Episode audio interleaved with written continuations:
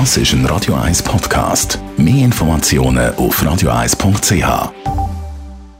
22. Dezember. Latte Macchiato oder lieber ein Cappuccino? Es ist Zeit für die Radio 1 Kaffeepause mit der Serafina Loginbühl. Präsentiert von der Kaffeezentrale. Kaffee für Gourmets. www.kaffeezentrale.ch Kaffeefans erinnern sich vielleicht noch, letzte Woche haben wir über Kaffeebohnen, respektive über gemahlenen Kaffee geredet, was da besser ist und warum das jetzt eben ganze Kaffeebohnen qualitativ natürlich besser sind. Jetzt heute heikles Thema. Viele trinken natürlich Kaffee aus der Kapsel. Serafina, würdest du mir empfehlen, äh, Kapselkaffee zu kaufen?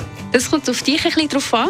Wenn dir wichtig ist, dass du am Morgen ganz schnell deinen Kaffee hast und einfach den Knopf drücken kannst, äh, dann würde ich dir auf jeden Fall Kapselkaffee empfehlen.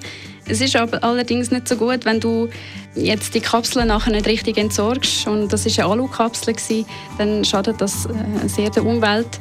Ist also von dem Aspekt nicht gut. Und es kommt natürlich auch noch ein Kostenpunkt dazu. Kann so 50 Rappen pro Kapsel kosten. Obwohl deine Maschine nicht teuer ist, äh, hast du dann mehr Kosten bei den Kapseln.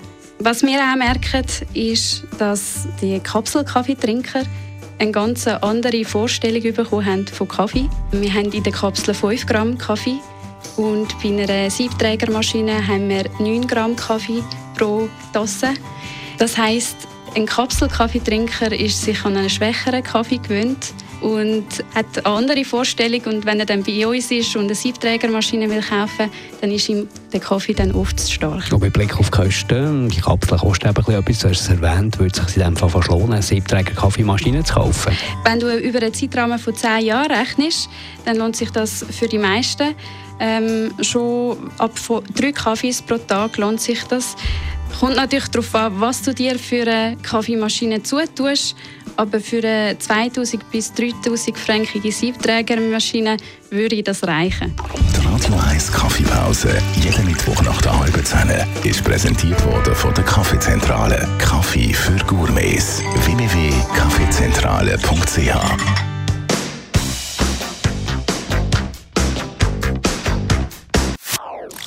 Das ist ein Radio 1 Podcast. Mehr Informationen auf radio1.ch.